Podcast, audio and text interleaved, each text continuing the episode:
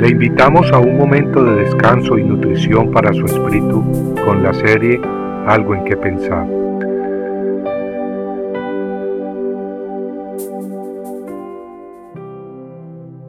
Sécase la hierba, marchítase la flor.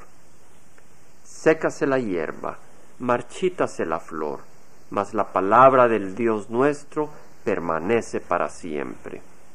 Isaías 48 el hombre, por más fuerte que sea, es todavía muy débil. Solo basta un virus, una bacteria tan pequeña que ni se puede ver, para destruirlo y enviarlo de regreso a la tierra de donde provino. Entonces, sus palabras, sus promesas, se quedan en el aire sin cumplir. Pero hay unas promesas que sí son confiables. No solo fueron confiables ayer, sino que también lo son hoy y siempre, pues quien las hizo vive para siempre. Leemos en Isaías 40, 6 al 8, una voz dijo, clama. Entonces él respondió, ¿qué he de clamar? Toda carne es hierba y todo su esplendor es como flor de campo. Sécase la hierba, marchítase la flor, mas la palabra del Dios nuestro permanece para siempre. Y esa palabra hermosa y permanente dejó grabada bellas promesas en Isaías 41 al 2, donde leemos, Consolad, consolad a mi pueblo, dice vuestro Dios.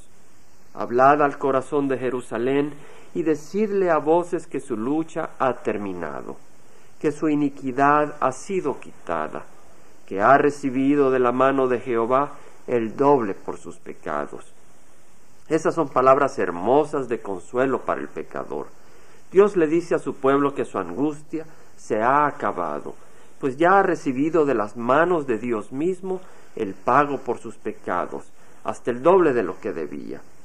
Esa promesa se cumplió cuando Cristo murió en la cruz. El Hijo de Dios, siendo perfecto, pagó más que suficiente con su vida el costo de limpiar nuestras transgresiones, nuestras maldades, nuestros pecados, nuestras iniquidades. Los versículos que acabamos de leer son seguidos por la profecía que hace referencia a Juan el Bautista. Leemos en Isaías 43 al 4, una voz clama, Preparad en el desierto camino a Jehová, allanad en la soledad calzada para nuestro Dios.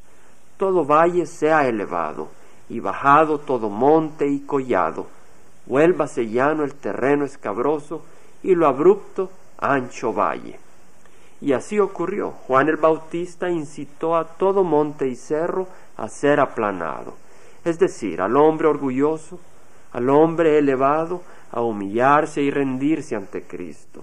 En cambio, al hombre sin esperanza y bajo, a tomar ánimo, pues Cristo venía a levantarlo, a darle vida y un futuro eterno y hermoso. Isaías profetizó que entonces será revelada la gloria de Jehová y toda carne a una la verá, pues la boca de Jehová ha hablado. Amigos, Jehová habló y su palabra se cumplió. El pueblo israelita vio la gloria de Jehová, Cristo Jesús.